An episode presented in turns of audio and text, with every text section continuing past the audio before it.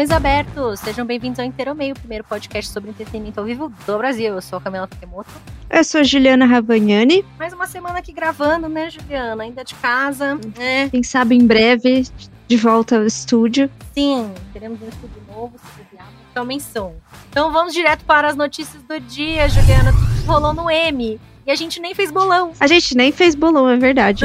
É, pois é, e vem muito aí, né? A Rihanna finalmente falou alguma coisa sobre o próximo álbum. Quer dizer, isso não significa muita coisa, né? Mas. Sim, ela falou que tem um, né? Basicamente. É, e a Britney é. Spears ganha mais dois documentários a favor da sua liberdade. Free Britney. E a geração Z compra mais vinis que os millennials, você acredita? Olha, eu acredito, viu? Pois é. E a volta do Eventos pelo Mundo. E os nossos drops, né? Pra fechar, como sempre. Sim. Então vamos lá com a primeira notícia, Juliana. Esse final de semana tivemos o quê? O M, né? 2021. Agora em tempos uhum. normais. Tipo assim, tempos normais eu digo na época do ano correta, né? Médio normais. É. né? E foi o 73 é, Emmy Awards e foi realizado em Los Angeles no domingo, dia 19 de setembro, né?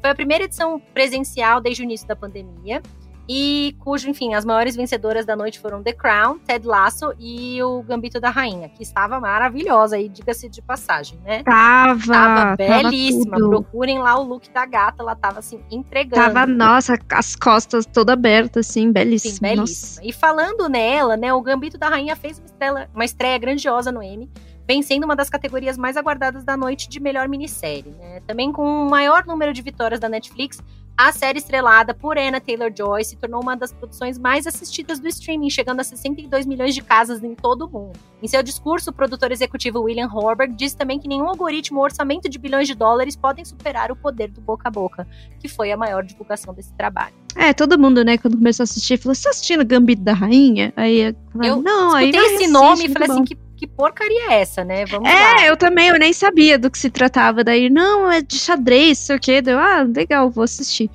E realmente é muito legal. É muito legal, assistam. Exato. E o RuPaul, né, que se tornou a pessoa não branca com mais M's de carreira na história, né? Ele ganhou seu 11 Emmy pelo RuPaul's Drag Race, né, na categoria de melhor programa de competição. E também levou o melhor apresentador de reality show e melhor reality show. Essa é a quarta vitória consecutiva para o reality, que agora está empatado com o The Voice, que é da NBC, em segundo lugar na lista dos maiores vencedores de todos os tempos nessa categoria. O The Voice e o RuPaul só ficam atrás do The Amazing Race, da CBS, que ganhou 10 vezes. Nossa, eu amo esse programa. O programa tem anos, né? E eu amo Amazing é Race. Tudo. É, é proibido falar mal do Amazing Race nesse podcast. Que é perfeito. Amazing Race é tudo, né? Ele é o, é, é o reality, reality que inspirou é. No Limite, assim, né? É, é e não é, né? Porque lá eles têm o No Limite, né, também. Eles têm o. Tem. Tem o No Limite, que é exatamente o No Limite como a gente tem aqui.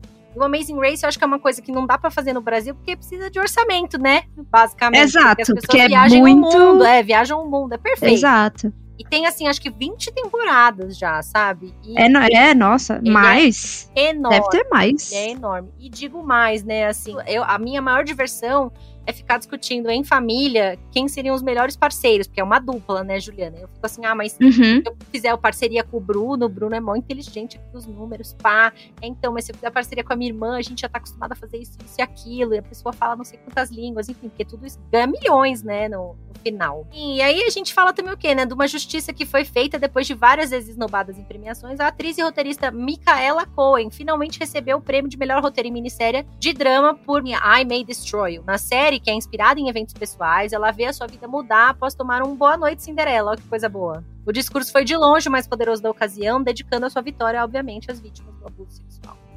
Rainha. E de novo ela, né? Falando em rainha, hum. a Olivia Colman conquistou de novo o prêmio de melhor atriz em série de drama. É, a vitória marcou o quinto dos sete prêmios do The Crown na premiação. E durante o discurso, é, ela que faz a Rainha Elizabeth, né, no, no, no, The Crown, agradeceu a todos os envolvidos no projeto, citou o, o, pai dela, que faleceu recentemente, e também mencionou a Michaela Cole, parabenizando ela pela vitória. E, inclusive, esse que foi é, o último prêmio da Olivia Colman como a Rainha Elizabeth, visto que a próxima temporada já não vai ter mais ela, porque a rainha agora vai ficar mais velha, velha. na história, vai, vai entrar na década de 90 e vai ser ninguém mais ninguém menos do que a atriz que fez a Dolores Umbridge no Harry Potter, então eu vou poder Sim. ter ranço dela sem nenhum problema, porque da Olivia Colman eu gosto.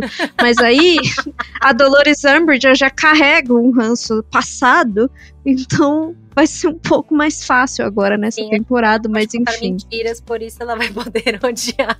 Exato. Gente, e a Kate Winslet, né, que também levou para casa, às vezes eu ela foi, gente, mas e o Titanic, né? Mas enfim, Exato. levou para casa o prêmio de melhor atriz em série limitada por Mar of Easttown. Nossa, é maravilhosa essa série, né? Tá todo mundo falando super bem. Muito boa. É, ela agradeceu, homenageando as indicadas que concorreram com ela, dizendo que sente orgulho delas e que, abre aspas, as mulheres deviam apoiar umas às outras, fecha aspas. Old, né? A sororidade. A série também retrata a história de uma detetive de uma pequena cidade que investiga um assassinato local enquanto a sua vida é, fica em pedaços. O famoso, né? Ai, vida profissional ótima, saúde mental em frangalhos. Hum, quem nunca viu isso aí, né? Próximo. Exato, é a vida de todos nós hoje em dia. E o Saturday Night Live ganhou o prêmio de melhor série de sketches pelo quinto ano consecutivo. E a série também levou outras sete estatuetas, incluindo prêmios pro Dave Chappelle e pra Maya Rudolph nas categorias de melhor ator e atriz convidados em série de comédia. E com essas vitórias, o Saturday Night Live se tornou simplesmente a série mais premiada de todos os tempos no Emmy, com 85 prêmios e 307 indicações desde sua estreia em 1975. Só isso só, né? Só, só isso. Sim, gente, pela primeira vez a Netflix finalmente conseguiu desbancar a HBO no Emmy e foi a maior vencedora da noite. Sim, a primeira vez que isso acontece aí dentro dos últimos anos. É, nos últimos cinco anos, a HBO e a Netflix ficaram disputando quem seria a maior premiada em várias premiações, mas a Netflix nunca tinha conseguido ficar na frente da HBO nos Emmys. É, o mais perto disso aconteceu em 2018, quando as duas ficaram empatadas em quantidade de prêmios, mas isso mudou agora nesse domingo, já que a Netflix ganhou 44 Emmys no total esse ano, juntando prêmios do Prime Time, ou seja, que é o evento de domingo, e do Creative Arts, que é o evento que acontece na semana passada, que tem né, prêmios mais técnicos. É, uhum. E com a vitória, a Netflix levou mais estatuetas do que a HBO, 19, e a Disney Plus, 14, junto. É isso, né? Mais prêmios que as duas juntas. Esse ano a Netflix deitou, né? E aí, ainda falando de Emmy, só que agora o Emmy Internacional, né? O Brasil vai ter cinco produções é, indicadas ao Emmy Internacional desse ano, né? O, os indicados saíram agora, agora de manhã, né? Acabou de sair, na verdade. É, entre os quais estão novelas, documentários e programas curtos nacionais. E a premiação está prevista para o dia 21 de novembro. É, entre os indicados tem o documentário do Emicida, né? O Amarelo é Tudo Pra Ontem, da Netflix, que tá concorrendo na categoria Melhor Programação Artística. E Amor de Mãe, quem não lembra, né? Do Cadê o Domênico? Todo mundo assistiu. Novela que parou no meio, depois voltou, pós-pandemia, teve tudo aquilo é, que inclusive marcou a estreia da autora Manuela Dias à frente do gênero, né? Manuela Dias já tinha feito série, mas nunca novela. Foi indicada a melhor novela. E estrelada pelo Emílio Dantas, a minissérie Todas as Mulheres do Mundo, da Globoplay, concorre entre minisséries e telefilmes e o documentário Cercado sobre a cobertura jornalística da pandemia e o programa curto Diário de um Confinado, os dois, que também são da Globoplay, o Diário de um Confinado, aquele com o Bruno Mazeu, que lançou durante a pandemia, né, também completam a lista de indicados. Então a gente vai ter para quem torcer no Emmy Internacional, porque é sempre bom, não é mesmo, ver nossas produções nacionais sendo exaltadas lá fora. Sim, maravilhoso, né? Que nem quando a gente vê o Grammy Latino, né? Apesar deles não deixarem a gente é comentar é no Instagram, a gente gosta de ter aí as pessoas do nosso país é, conquistando Exato. coisas nos, nos, prêmios todos. Prêmios de artes, né? Apesar que a gente não participa do Emmy normal, né? Mas é, tudo bem, mas tudo já é bem. é alguma coisa. Assim como Grammys, né? De, acaba ficando no latino. É. Mas enfim, vamos falando em Grammy aí, né? Hum, a gente tem o quê? Uma pauta maravilhosa sobre a Rihanna. É o famoso assim, olha, até 2030 esse disco sai. a gente, assim, a gente. E olha lá, hein? Assim de saúde, assim de saúde, exato. Mas enfim, né? A Rihanna, ela segue deixando os fãs na vontade de ouvir o seu novo álbum. Já faz cinco anos, by the way, tá? Que não tem uma música nova da Riri. É, ele sabe. É por isso que o mundo tá assim. É isso, tá faltando isso pra, tipo, a cura do corona, é o que eu acho, entendeu? E. Eu acho. Os fãs têm falado muito nas redes, em todo lugar, que o álbum, tipo, vem aí, né? O famoso vem aí, com as pistas que a cantora tem dado sobre o projeto, mas ela não se compromete, né? Não dá nenhuma data para lançamento. vem aí! Vem aí! Quando? Quando? Não sei, exato. Aí, nesse dia 22 de setembro, que vulgo, né? É, não, não, ontem, ontem quarta. Quarta-feira Aí aconteceu o evento da premiere do Savage X Fenty Show, Volume 3, em Los Angeles. E a patroa, dona, né, enfim, né, dona e proprietária da lingerie, né, falou com jornalistas e não conseguiu fugir de perguntas sobre o novo álbum, é normal, né? Então ela deu, tipo, uma dica famoso statement, tipo, vou falar uma vez, grava aí, vamos pro próximo, que é o quê, né? Abre aspas. Tudo que você sabe sobre Rihanna não será o que você vai ouvir. Eu estou realmente experimentando. Música é como moda, você deve poder brincar. Eu posso me vestir do jeito que eu quero e eu trato a música da mesma maneira, fecha aspas. Sim, a né? mulher vai lançar um folk daqui a pouco. Ah, querida, mas ela é bilionária, ela pode fazer o que ela quiser. Se ela quiser fazer um CD não, de exato, EDM, é isso, só batidas Rihanna DJ, e eu vou comprar, entendeu? Vou escutar no Spotify, vou dar o stream, eu vou comprar eu vou. qualquer coisa que ela fizer. É isso. Rihanna Metal, vem aí. é, né? E aí, né, assim, a gente sabe que é, a gente tem que, né, é bom deixar de lado todas as expectativas que a gente tem com ela, né, porque sabe lá o que que vem, né? Aparentemente vai vir uma coisa conceitual, mas não sabemos o que. é, nessa mesma entrevista, ela também foi questionada mais uma vez, né? Como se sente sendo uma bilionária. E agora ela pediu para que ninguém apareça na, em sua casa pedindo dinheiro tom de brincadeira, né? Tipo, batendo na porta dela, Rihanna, me faça um pix. Mas, enfim.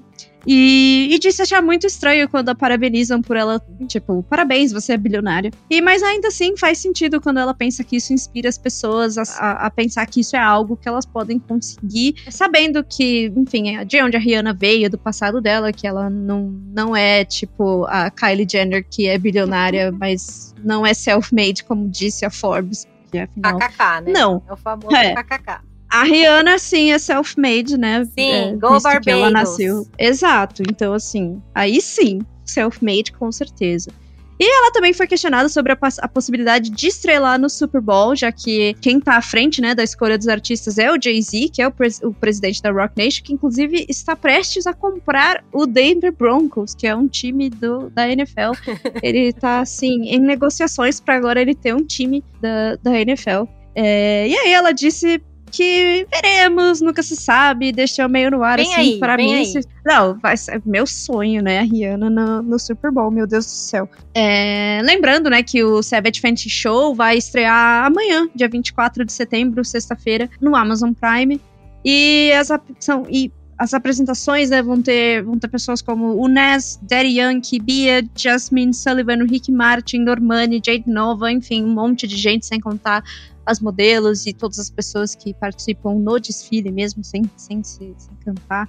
E então a gente também pode, né, aí nessa lista contar com Adriana Lima, Alec Weck e Erika Badu, Gigi Hadid, Irina Shayk, Jeremy Pope, Legend Sabrina Carpenter, Tusso Mbedu, o Troy Sivan, a Vanessa Hudgens e, enfim, é muita gente que participa do desfile da Rihanna e, obviamente, que amanhã eu já vou preparar a minha pipoquinha para assistir, Sim. porque eu assisto todos. Sim, são sempre muito perfeitos. Conceito Maravilhosos. E a roupa é tudo, né? Pena que não vende no Brasil ainda. A maquiagem vende, é boa. A maquiagem vende na Sephora, né? Sim. E é muito boa. É boa, é boa, é boa. É realmente boa. Pensa em todos os públicos, né? Uma rainha. E Exato. rainha, né? Vamos para a rainha do pop, Britney Spears, que ganha mais dois documentários a favor da liberdade. Né? E aí a gente tem mais um capítulo da história da Britney Spears que vai ser contado em forma de documentário, dessa vez pela Netflix, que anunciou Britney vs. Spears, que é uma produção que vinha mantendo em sigilo sobre a batalha judicial da estrela do pop que busca se livrar, se livrar dessa tutela do pai, né? Que aí a gente já falou mil vezes aqui. O anúncio uhum. chega no mesmo dia em que a CNN é, também divulgou a data de, abre aspas, Toxic, Britney Spears Battle for Freedom. Né? Lembrando que os dois documentários, tanto da Netflix quanto da foram anunciados três dias antes de uma das mais importantes audiências que a estrela deverá enfrentar aí na corte, com o objetivo de dissolver permanentemente sua tutela, que ela definiu recentemente como, abre aspas, abusiva. Ai, não diga, né? Relembrando, né, essa audiência que vai avaliar a petição que o seu pai fez para acabar com a redoma que detém sobre a vida financeira da cantora. Esses trabalhos todos surgem após o sucesso do documentário Framing Britney Spears, que foi produzido pelo New York Times Lembrando que a produção da Netflix ainda está sem data, mas a da CNN já tem data, é gringa, né? Provavelmente, enfim, não sei uhum. se vai ter uma distribuição aqui, mas já entra em ar, já vai pro ar no dia 26 de setembro próximo, aí, daqui uns dias. É possível que a CNN, CNN Brasil transmita, né? Às vezes eles fazem umas transmissões simultâneas, ou talvez passe aqui pela CNN Brasil. Quer dizer, se eles forem muito espertos, eles vão passar, né? Porque assim vai dar muita audiência. Pelo menos a minha eu vai ter, porque eu assisto tudo estou interessada. E aí vamos falar de vinil, né? Então, que, que a gente vai. Se a gente se perguntar qual geração consome mais vinil no século XXI, eu diria dos millennials para trás, mas não. Uma nova pesquisa realizada pela MRC Data descobriu que os fãs de música da geração Z, que é a geração nascida entre 1997 e 2012, é longa, né? as gerações, eu acho meio longo demais. Estão é, comprando mais discos de vinil do que a geração de millennials, que nasceu antes deles. Talvez porque os millennials estejam falidos, né? Não sei, pagando boletos e não tem dinheiro para comprar vinil mais. Talvez. A pesquisa né, foi, aconteceu com 4.041 pessoas com 13 anos ou mais e foi realizada ao longo de duas semanas no mês passado, ou seja, em agosto, e descobriu que 15% dos entrevistados da geração Z disseram ter comprado vinil nos últimos 12 meses, em comparação com 11% dos entrevistados da geração Y, os famosos millennials, né? Lembrando que, pela primeira vez desde 1986, as vendas de disco de vinil ultrapassaram as de CDs nos Estados Unidos.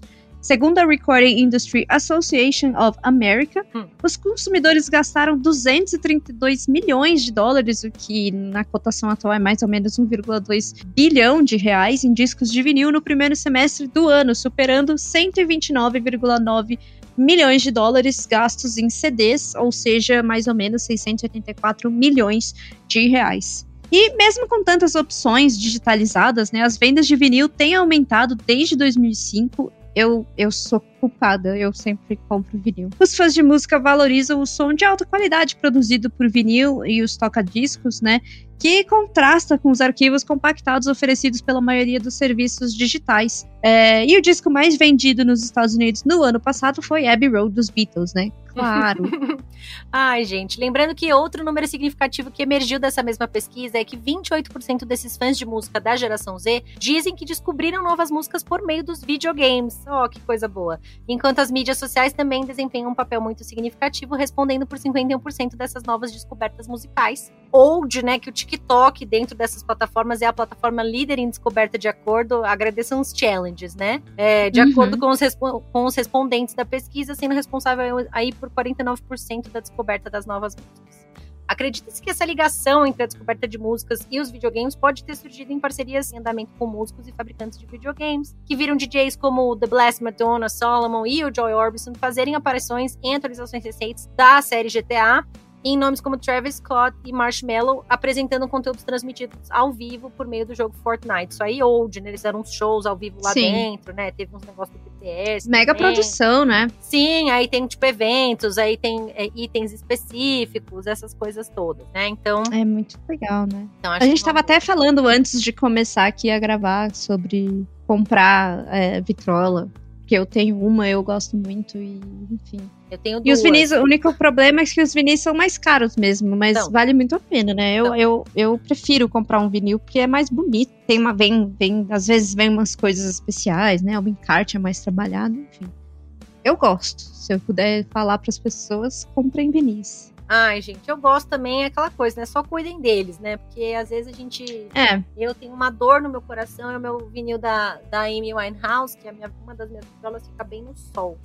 E eu toquei, larguei ah, lá, entortou o disco, empenou. agora ela fala estranha, exato, é. Então às vezes isso Mas acontece. Mas sabe, isso dá pra arrumar, tem uns lugares que você leva, principalmente lá no lá centro. No centro, no centro é. de São Paulo tem uns lugares que você leva, eles desempenam o seu disco, tem um, bota tem uma máquina. Uma, press, assim. uma pressurizadora meio pequena, é. né? É, eu já vi. Isso. O problema Leva é o pique. Em plena pandemia, eu entrar naquelas galerias fechadas do centro assim. da cidade, onde eu comprava meus discos antes desse, desse momento da vida que, tá, que estamos passando. Exato. Ai, saudades daquelas lojas, inclusive, eu fazia festa. Sim, coisinhas baratas, coisinhas bacanas, entendeu? Mas, mas tem salvação o disco. Ai, tem, vamos tem ver, né?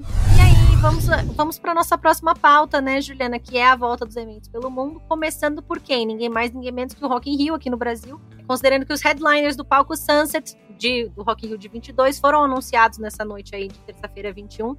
É, enquanto o Silo Green volta no festival em 10 de setembro, falando, gente, o Silo Green não lança um álbum, enfim, né? Mas vamos deixar isso pra lá. Ele sempre tá aqui. É, Ludmilla e Macy Gray, também outra, né? Mas enfim, vão agitar o público no dia 11. Os artistas reúnem aí também a Dua Lipa, Isa, Demi Lovato, Justin Bieber, Ivete Sangalo, Iron Maiden, Megadeth, Dream Theater e Sepultura. É, no dia 21 também foi liberada a venda do Rock in Rio Card. Lembrando que em aproximadamente uma hora e meia, 200 mil ingressos foram vendidos e se esgotaram em um tempo recorde para o evento. E agora o público vai poder comprar ingressos em abril, quando as vendas vão ser abertas novamente aí em forma mais individual, né? Com todo o line e tudo mais. Eu não quero falar sobre isso. Sim.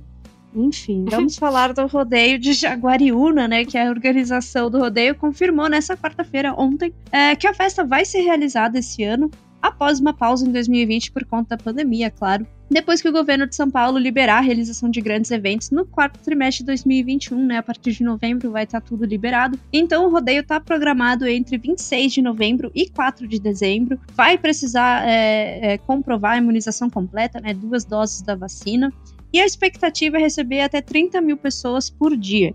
O rodeio vai ser realizado no mesmo espaço, que sempre acontece, né, no mesmo lugar. E segundo a organização, a organização, as atrações vão ser confirmadas já na próxima semana, então a gente volta aí, talvez, com o line. É, com esse line-up.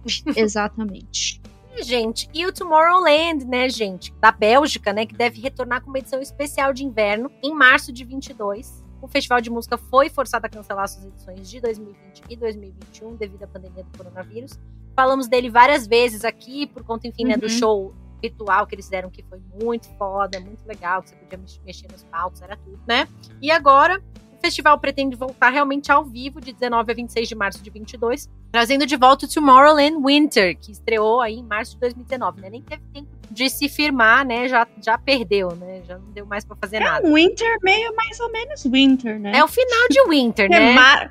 Porque assim, fazendo winter, winter mesmo na Europa não dá muito certo, né? O povo lá mais na Bélgica, Bom, Bom, é possível, Pelo menos né? o povo fica frito é, lá, né? É, Menos 10 graus com neve e o povo lá fritíssimo, mas tudo bem. Enfim, né? Chiquérrimo, ele vai ser realizado na estação de esqui Alpe de Rouet. Não sei se falei certo, meu francês está um pouco aí enferrujado, né? Nos Alpes franceses. Com um programa musical a decorrer aí uma série de palcos situados a mais de 2 mil metros de altitude. Ó, já tão high. Fica aí a dica. O. Tomorrowland deve retornar em sua forma tradicional na Bélgica de 22 a 24 e 29 a 31 de 22. Aquele que as pessoas usam pouca roupa, uma roupa de hippie, tem aquelas exato. coisas de borboleta, exato. Holy Festival versão eu queria, eu tô, eu tô curiosa pra pensar nesses looks, né, de 2 mil metros de altura na montanha, como que... Como ah, que é vai ser aqueles roupa, aquelas roupas tipo quando a, a Anitta vai pros Alpes, por fora estou, tipo, é... vestida, por dentro estou, tipo, de calcinha sutiã. Acho que vai ser esse oh, look. Mas esse, esse deve ser um festival muito legal de ir, porque imagina um festival no topo dos Alpes, é muito bonito. Vai ficar lindão. Uma, festival, uma, né? é o famoso, né? A, a, o visu, né? A vibe deve Nossa, ser. deve tudo. ser muito legal. Sim. Enfim, e aí na Alemanha, né? O Metallica vai ser a atração principal da primeira edição alemã do Download Festival em 2022. O festival inaugural vê a Alemanha se juntar a uma lista crescente de outros países para os quais o download já se ramificou, né? Nos últimos anos, com eventos que já aconteceram na França, na Espanha, Japão e Austrália. O Download Festival UK, que é o original, né, que acontece lá no Reino Unido, está programado para acontecer entre os dias 10 e 12 de junho do ano que vem, no Donington Park, em Leicestershire. Esses nomes da Inglaterra eles são muito complicados, né? Enfim. E aí vai ter o Kiss, vai ter o Iron Maiden, Beef Pyro e muito mais. Entra lá no Download Festival, vocês vão ver o lineup completo que tá bem bom, diga-se de passagem. Sim. E vamos aos drops da semana, né, Juliana, para encerrar aí o nosso dia. O primeiro deles é o quê? O MTV Miau, que anunciou as apresentações da premiação que vai rolar agora no próximo dia 23, Miau Brasil, tá, gente? No caso. Caso hoje. É, no caso hoje, hoje. No caso hoje. A Mayara Nala, que é artista revelação e promessa da música, que tem apenas 15 anos, vai se apresentar ao lado de Lagoon. Eu não sei como falar isso, é tipo Lennon? Esse L7 non? Não sei. Ai, enfim, eu estou por fora dessa parte da cena nacional. Martinalha, Pedro Sampaio, Manu Gavassi, Luísa Souza e Ludmilla. Lembrando que quem vai apresentar a premiação é a dupla Pablo Vittar e Rafael Portugal. E a tradicional cerimônia de anúncio dos indicados ao Grammy vai acontecer no próximo dia 23 de novembro, então exatamente daqui dois meses, com transmissão ao vivo pelo canal da Academia. A próxima edição terá algumas novidades, né? A gente falou sobre isso em outro episódio, então vai ter a inclusão da categoria de melhor performance global e melhor álbum de música urbana. E na categoria álbum do ano, todos os escritores, produtores e engenheiros vão receber créditos pelo, prêmio, porque a gente comentou isso. Isso já era uma polêmica que já, enfim, já rolou processo por causa disso, de gente que acabou não levando o prêmio, participou da produção da música, mas não levou o Grammy, enfim. Isso causava muita polêmica, então acho que agora vai ficar justo, porque todo mundo que participou ganha. E o Fudi, gente, que ano é hoje, né? Que confirmou que vai se amo. reunir para uma turnê mundial em celebração ao aniversário do disco maravilhoso de 25 anos, The Score. Gente, esse disco, assim, um hino. É tudo. Dá pra botar Não, o play perfeito. e todas, né? Esse era um vinil que eu queria ter, que eu não Sim, tenho. é muito caro. E a capa é icônica, É muito com as carinhas, caro. assim, meio parecendo aqueles, aqueles retratos de casa de velho, assim, né? Que só as Sim, pessoas. Nossa, eu queria muito esse vinil, mas é realmente difícil de achar e é caríssimo. caríssimo. E enfim, né? Lembrando que este icônico mega grupo de hip hop, formado por ninguém mais, ninguém menos que Lauryn Hill, Wyclef Jean e o Pras Michael, ganhou notoriedade e grande sucesso nos anos 90, pois era perfeito, né? O Fudista que Uhum. acabou se separando pela primeira vez em 97, mas se reuniu entre 2004 e 2006 aí também para umas meia dúzia de show e agora o trio tá em hiato, mas a banda vai passar por mais de seis cidades americanas no mês de novembro antes de seguir para Europa, Reino Unido e África. Ai, olha, queria, viu? Deve ser um showzão. Queria também, viu?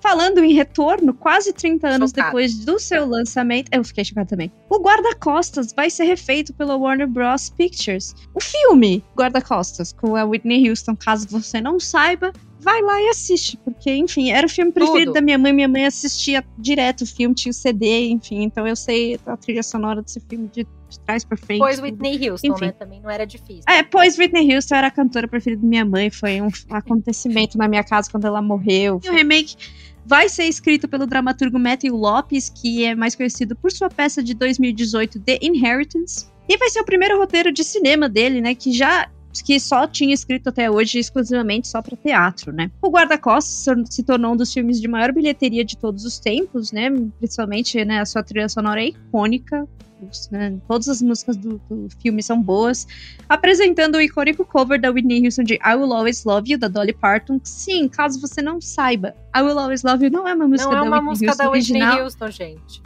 Exato, não é, é. é da Dolly Parton, inclusive. Vai aí no Spotify que tem a versão original. Ninguém sabia. Normalmente as pessoas não sabem disso, mas. E também é trilha de filme, né? Diga-se de passagem que as Também pessoas é trilha é, de não sabem filme. disso também.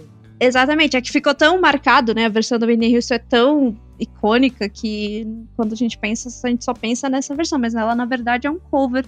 E a Will Always Love You, né? a- aliás, a, a trilha sonora toda, né, do, do Guarda-Costas detém o recorde de trilha sonora de filme mais vendida de todos os tempos até hoje, porque, obviamente, como eu disse, todas as músicas são muito, muito boas. Se você pegar aí, você vai ver que praticamente todas as melhores músicas da Whitney Houston estão na trilha sonora do Guarda-Costas. Então, vamos ver, né? Estão dizendo que a Chloe, né, do Chloe X Hale, tá cotada pra ser a, Imagina que a fazer o tudo. papel da Whitney Houston. Boatos, não, não, não Boatos. sei, foi o que eu ouvi dizer. Boatos. Mas tem que ter, ó, tem que ter gogó, hein, pra, pra fazer a Whitney Houston. Sim, mas ela canta. Ela, eu, eu gosto dessa, dessa possibilidade. É, vamos aguardar. Eu já tava pensando numa coisa assim, como ela era mais velha na história, tava pensando mais assim, numa Uhum. Jennifer Hudson, entendeu? Numa coisa mais assim, né? Uma coisa mais A estruturada. Jennifer Hudson é uma boa também. Sim, canta pra Dedel, né? Já fez vários covers aí, então eu, se pudesse escolher, talvez escolhesse ela. Já ganhou uns Oscar, né, gente? Então, ou seja, já tá com a atuação on point. Uhum. Mas vamos aguardar, né? Vamos para a próxima notícia, que é o que? A Warner Bros. Pictures, que anunciou a estreia do terceiro filme da franquia Animais Fantásticos para o dia 15 de abril de 22, antecipando em três meses o que era esperado. Afinal de contas, aí já devia estar pronto há muito tempo, né? Convenhamos. Uhum. Além disso, o estúdio revelou o título, que é, abre aspas, Animais Fantásticos, Segredos de Dumbledore. Ih, olha lá os panos sujos, né? As filmagens tiveram. gostei. É, as filmagens tiveram vários problemas, vocês já sabem, né? Foram paralisadas mais de uma vez por conta da pandemia do coronavírus, tanto por precaução quanto por realmente ter membros da equipe contaminados. Também tivemos aí comentários transfóbicos da escritora que não, não falo mais, agora é meu novo Voldemort. Não deve ser Rowling, nomeada. exato. Aquela que não deve ser nomeada. Exato. e que causaram desconforto no elenco, Old, né? O ator Ed Redmayne, que é protagonista dos filmes, chegou a criticar publicamente o posicionamento da autora. E sem falar, enfim, né? O resto, né? Ficou difícil, né? Defender, é difícil. É. Tem que terminar a trilogia agora, né? Mas. Também, né? Enfim, esse filme teve uns azar, vamos combinar, né? É, realmente. E aí, né, segundo The Hollywood Reporter, o live action adaptado da série de mangás e anime dos anos 80, Cavaleiros do Zodíaco, produzido pela Toei Animation e pela Sony Pictures, terá no elenco as estrelas de X-Men e Game of Thrones, Famke Janssen, que é a Jean Grey, e o Sean Bean, que é o Eddard Stark, do Game of Thrones. O projeto dirigido pelo animador polonês Tomasz Baginski, acho que é assim que fala, estava em desenvolvimento há muito tempo. A gente já até já falou sobre isso, eu acho aqui, porque faz muito tempo, muitos anos, né, que já tá se falando desse live action. Sofreu atrasos na produção antes de iniciar as filmagens, que né, nesse, começou nesse ano. E, para surpresa dos fãs, as gravações estão mais adiantadas do que as pessoas estavam imaginando. Então, é, mais ainda não tem data divulgada para o lançamento, mas parece que finalmente vai sair, vai sair antes do previsto. Ah, né? Ou de que também tudo tela verde, né? Fica fácil adiantar. Mas... Ah, eu só quero saber quem vai ser o Wiki de Fênix. Ah, eu só quero saber que não importa o que for, convenhamos, eu vou assistir mesmo, então quem liga, né? E a Netflix, gente, que acabou de adquirir a Roald Dahl Story Company, que é uma empresa que detinha os direitos de adaptação da obra do autor britânico responsável por romances como Matilda, A Fantástica Fábrica de Chocolate e James e o Pêssego Gigante. Eu amo isso. Né? De acordo Sim. com Variety, o streaming planeja um universo amplo com personagens criados pelo escritor, tipo assim, uma coisa meio. Né, Ai, vai Tolkien ter série series, da Fantástica é. Fábrica de Chocolate, isso. certeza. Trabalhando com formatos variados, desde animação e live action até games e experiências imersivas. E no total a gente tá falando aí de 19 produções delineadas até agora, só assim, né? Antes da compra em 2018, o streaming e a RDSC já tinham firmado um acordo que já incluía uma série animada baseada na Fantástica Fábrica de Chocolate e que era assinada por Taika Waititi e o Phil Johnston. Também se sabe que a Netflix também está envolvida na adaptação do musical de Matilda. Eu espero que seja tudo, mas eu amo. coisa é perfeita. Ai, eu amo. E aí, no dia 20 de setembro, né? Acho que era o que faltava, né, pro, pro PTS. Sim. Eles participaram de uma. É, só isso, faltava só isso mesmo. Eles participaram de uma reunião da ONU sobre sustentabilidade a convite do presidente sul-coreano Moon Jae-in. O grupo foi acionado por serem jovens que se conectam com a juventude em todo o mundo, o que contribui para as metas, as metas de 2030 da ONU. Essa agenda inclui diminuir a pobreza extrema, alcançar a igualdade de gênero e preservar o meio ambiente. No discurso, eles também incentivaram os jovens a se vacinarem contra a Covid-19, diferente de certas pessoas. Antivax aí, né? O terror da é, Certas pessoas Sim. que vão para a ONU e passam vergonha o BTS não faz isso. o líder da banda, inclusive, né, o RM, reforçou que cada escolha que fazemos é o começo da mudança, não o fim. Então, palmas para o BTS que vão lá e fazem bonito na ONU. Né? Ao contrário de outras pessoas. Exatamente, né? Não falaram groselha. Até fizeram apresentações Exato. de uma música que eu não vou falar se eu acho bom ou ruim, fica a dica aí para vocês, mas teve uma apresentação, não é todo mundo que pode dizer, né? Que cantou na ONU. Uhum. E, enfim, já estão dando tchau para Nova York. Não sei se vão voltar para Coreia ou se vão fazer outros, outros pontos, né? Querendo ou não, porque amanhã lança a música, né? Amanhã, 24, sexta-feira, sai a música Coldplay e BTS. Então vamos ver aí o que vai rolar.